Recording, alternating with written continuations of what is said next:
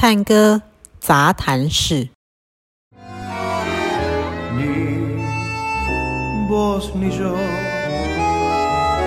Supimos cuál se perdió, ni dónde el bien y el mal tuvo un día final y otro día comenzó. 嗨，大家好，欢迎来到探戈杂谈室。我们今天这个要来用双语来进行我们的探戈杂谈的内容。为什么呢？今天邀请到的是新加坡的老师，那我跟他认识还蛮久的时间了。他常常是我一个很好拿来做的例子，是为什么学探戈很有趣，就是因为当你学会探戈之后，你飞到世界各地，只要带着你一双舞鞋。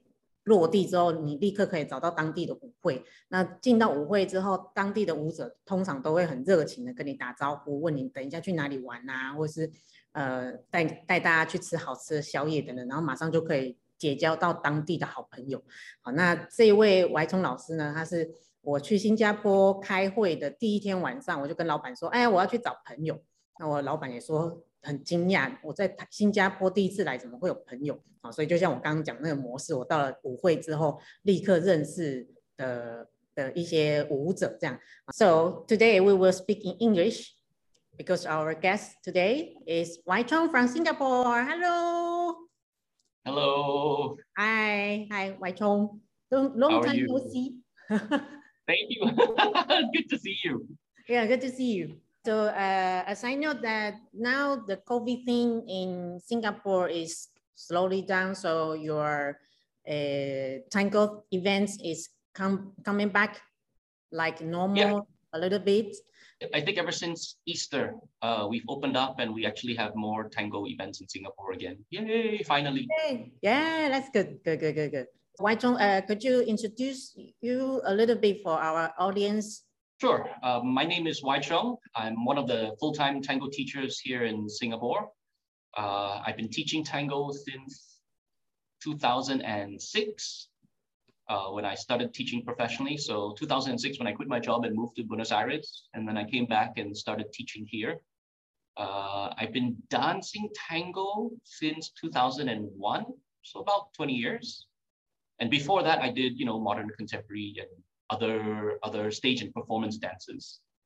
Mm. Um, over this time, I've never stopped tango at all. I've been I've been in tango without needing to take a break. Some people sort of, you know, after a while need they they need to stop a little bit because they're a bit overwhelmed. But I've enjoyed it this entire 20 years and I've been with tango this whole time. Oh, and why do you need tango so much? Why do I need it? I'm addicted. That's why it's like drugs. I don't know. Tango is um, tango is something that I started because I felt it was very unique as a dance. It created something that was completely different from all the other dances that I've done. Mhm. And once I found that, it's it really is a bit like chasing a drug. It's a sensation, it's a feeling, it's a connection. There are many terms for it because it's not very hard. It's a bit hard to identify what it is, but you're searching for this the whole time. And when you find it, it's amazing. Sounds like a true love. Mm, yeah, a bit, yeah, like the sensation of love too. Yeah, definitely. okay. Yeah, so you mentioned that you went to Buenos Aires in 2006 and uh, you go back every once in a while.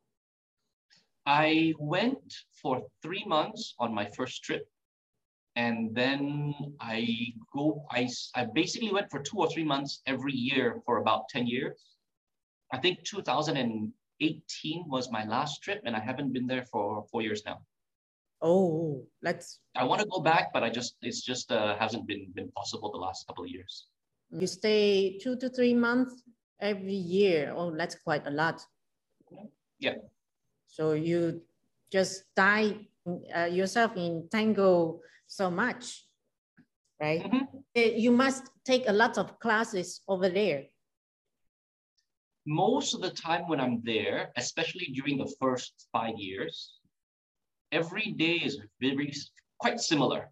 Huh? The afternoons from about 12 noon when I wake up, I'll have uh, a breakfast, usually from a takeout or someplace very convenient to just grab food quickly. um, I'll go for a Spanish class and tango classes. So I took some time learning Spanish as well as some time to take tango classes, maybe two or three classes during the day, and then go home, have a nap, rest, and then wake up at nine o'clock and go out for dinner and then milonga. And that was pretty consistent over maybe six, five to six days a week, almost every week that I'm there. Out of every trip, I usually take one week away from tango and I will visit Iguazu or, or Ushuaia, Patagonia, or somewhere in Argentina. I will travel a little bit, but that's like a holiday within my within my trip. So maybe only one week holiday. Wow, sounds nice. Hmm. Hmm. Then did you go to Practica over there too? There were some, but the practicas over there is not the way that I understood practicas when I learned tango. So there were practicas over there. And I think when I first started, I didn't see so many because I wasn't introduced to them. Um, but I, the practicas when I started was more like two or three people agreeing to meet up together, rent a, a salon, and then and then dance and practice yourself. Um, a practica over there when we started was called a practica because it wasn't so formal like a milonga with the formal rules, Yeah. but it was still social dancing Yeah. people were more dancing uh, uh, to to do things whereas when i learned a practica with my teachers the definition of a practica was really for you to practice something until you get it right something that you know in your head but your body isn't very good at Mhm. so it's more acceptable to stop to talk to each other to ex- to discuss what went right or what went wrong and then keep trying to dance yeah. But then once you go to a place where everybody's following line of dance, nobody stops and, and you're in the flow, then the, the focus is different because then it's not very nice for one couple to stop and then everybody gets jammed up. Mm. Mm. Yeah. So there was one or two practicas I went to there, but it wasn't very common when I was there. Oh, so then how about practica in Singapore? Practica in Singapore is a lot more uh, focused in a sense that we have Practica here. And it, to me, because of the way that I was taught by my teacher, Gladys Fernandez and, and Ricardo Gasho and a few other teachers that came to Singapore before, when we started and when I learned from a few people who were talking about the different aspects of tango, a practica is really focused on you doing what you know to be correct until it becomes a good habit. Mhm. So in Singapore at the moment, we have some practicas, and the practicas are such that if you do walking exercises by yourself up and down the room, trying to get your body to move correctly, if you want to do turns with a partner and you just keep turning around and around and around, you know, again and again, ask your partner, is it correct? Does it feel comfortable? What can I do to improve? This is really what the practica was about, to try and perfect or to fine tune the movement. And we have that in Singapore, and we have that regularly in Singapore. So it's quite good that way. Oh, that's nice. Hmm. So that's events more close to the definition of Practica to you, right? Yes, yes, correct. To me, when you're learning tango, there's there's three aspects of tango that you need to get. Mhm. And then there's three things that you do about it to help you with it. So you need the knowledge for tango. What you're trying to do is right or wrong. You need to understand. So you need to learn. And for that, we have classes. Mm-hmm. Yeah. You need to be able to practice what you know. So maybe you know you need to balance on one leg, but maybe your balance is not so good yet. That's what the practica is for, to go and practice. Mm. So you know what's right and wrong, but you need more time than just a teacher telling you. You need time for your body to adapt to it. That part is the mm-hmm. practica. And then you need to be able to take all the things that you learned and you need to be able to share it with a partner and enjoy it. And that's where the milonga comes in. You shouldn't be in the milonga to try and learn from your partner, and you shouldn't be in the milonga to practice something that you cannot do yet. You shouldn't be in the practica trying to ask people to teach you because it's a practica, not a class. And you shouldn't be in the class trying to enjoy yourself because it's a class, not a milonga. So if you understand that these are three separate things to help you with three separate components, then it's much easier to absorb tango. So, but there's a phrase that we heard very often that um, uh, Milonga is our best teacher. How do you think about this phrase? I think Milonga is, I disagree that the Milonga is the best teacher. Yeah. I think the Milonga is more like the exam. Exam. Okay. Yeah. Exam. Ah, okay. Yeah. Because to say the Milonga is the best teacher means that if you are wrong, you will be able to learn what is correct. Mm. I don't think the Milonga helps you with that. I think the Milonga is such that if you are wrong, you will feel like you did it wrong, and, and now you have to go and figure out, go and go somewhere to learn what is correct. Ah. So it's more like an exam rather than like a, a, a, a, class. Um, I personally think that if you're going to a milonga to enjoy yourself, and more importantly, to make your partner enjoy themselves, and everybody shares the pleasure of tango, then it's very enjoyable, but you will dance at the level of the lowest dancer. Because if I'm dancing with somebody who's much higher level than me, and they want to enjoy themselves, but I'm not at that level, then when I dance with them, they have to lower their level to me. Or if I try and dance higher and higher, eventually I make more and more mistakes, and it's not very enjoyable for either person. Mm-hmm. So me learning more and practicing more is to make my partner enjoy themselves. And my Mm. partner enjoying more is for me to enjoy myself. So we Mm. have to share it that way. Hmm, good point. So you don't think that just by going to Practica and the Milonga will uh, will improve our tango, right? I don't think so. No, I think it will help. hmm, Let me explain it this way: if if I have a conversation with somebody, and my vocabulary is not very good, Yeah. or my grammar is not very good, um, or my language, spoken language, is not very good. If I don't go for classes, if I just talk to more and more people, I can get by. I can I can make myself understood Mm. but I might make some mistakes very, very often. So they become common mistakes for me. And once they become common mistakes, it's very hard to correct. yeah. But my partner can understand me and I can understand my partner. So then I ignore the mistakes because it doesn't matter if I make a mistake. We can understand each other. That's all that matters in a, in a conversation, in a milonga. But that doesn't make me better at the language itself. I may be very bad at the language, just that you can understand me. Yeah. So it's more like um, there is learning and understanding to become better. And then there's compensation mechanisms that help you to be understood, even though you're not very good. Mm.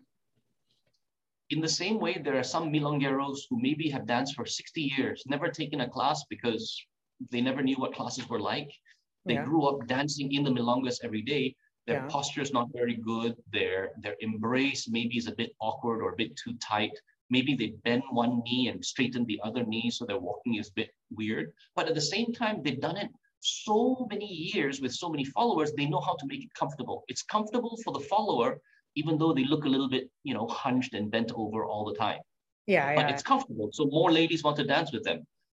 Is that good tango? Mm, I don't know. I don't consider it to be. I think if they had the chance, if you gave the same guy the opportunity and said, if you could go back and be an upright, more comfortable dancer who goes home at night without feeling body pain in one shoulder, but you take the same amount of time to become soft to your follower, I think most of them would prefer to be a, a, a more even dancer. With awkward posture dancers, Right. they might Right. feel pain with their body after they are dancing because they use the awkward posture. Yeah. But we can see lots of uh, sound of the dancers. They do have some problems, but they think that they are a bunch of ladies. They are willing to dance with me, so I don't need to improve myself. Yeah. Yeah. Then how, can we do with those guys? I don't. I think, like like I said, the difference between learning and exam. yeah. You can pass the exam. It doesn't necessarily mean you learned very well, but it's still possible to pass the exam. Hmm. In in in tango, the exam is if you go to a milonga and many people want to dance with you, then you pass. If Yeah. you are in uh, one of the best milongas in Buenos Aires, the level of the exam is going to be quite different than if you're in a, a milonga with 20 people in the middle of some unknown country that you know doesn't really dance tango because the level at which you need to dance so that the women dance with you is going to be at a different level. So Mm. the exam itself is relative relative to the milonga. If I go to a milonga in Taichung and I dance there and everybody wants to dance with me there, does that mean I'm a good dancer? Well, okay, reasonably good dancer. If I take the same dancing ability and then I go to the best milonga in Buenos Aires, will all the women also want to dance with me in Buenos Aires? Maybe, maybe not. Like it's it's a different sensation, right? And Yeah. what people are looking for is also a little bit different. Huh. So in some places, maybe people want more uh, tight embrace. In other places, maybe people don't like to dance under such a tight embrace. Maybe they want more freedom for expression and for movement. But in certain places in Buenos Aires, even if you want expression and movement, if it's 100 people crowded into a very small dance floor, there's not much space to, to, to express freely. If you try and express freely, you will kick somebody else or you'll bump into somebody else. So the dance has to be small. So there's a balance between what you need and want and what's available within the space that you have. So that also means that to be a good dancer, you need to adapt to, to that situation. Mm. Once you're in that situation, then are you are you are you uh, desirable by by the members of the the other uh, by by the women or the men that you're dancing with? Mm. But again, that doesn't necessarily mean that you learn to dance well. That just means that you're comfortable, With ourselves. yeah, with yourself and with your partner. Yeah. So uh, for you, if we want to go to different level of exam, aka milongas, we have to practice for these different kind of levels or in a practica, right? I I feel that it's important you understand that many different milongas around the world are different. Mm. So you need to improve yourself as a dancer to be adaptable, to be able to dance and enjoy yourself in different situations. Maybe in a big empty room, maybe in a small closed room, maybe with D'Arienzo and rhythmical music like Biagi, maybe with like uh, uh, uh, what is it, Salamanca or Calo or stuff that's very slow. I think there's a lot of uh, variation in the way that the dance is expressed. Mm. If you understand this and you can bring yourself and your emotion to your partner to share, then you'll be able to dance anywhere regardless of, of the uh, circumstances. But the idea isn't to uh, practice like it's an exam. The idea is to practice to improve yourself so that no matter what the exam is, you can enjoy yourself. We've gone too far into the exam concept. Let's move away from that because you're meant to enjoy yourself, not to be an exam. Ah, yeah, yeah. okay, we see you next time. Bye bye.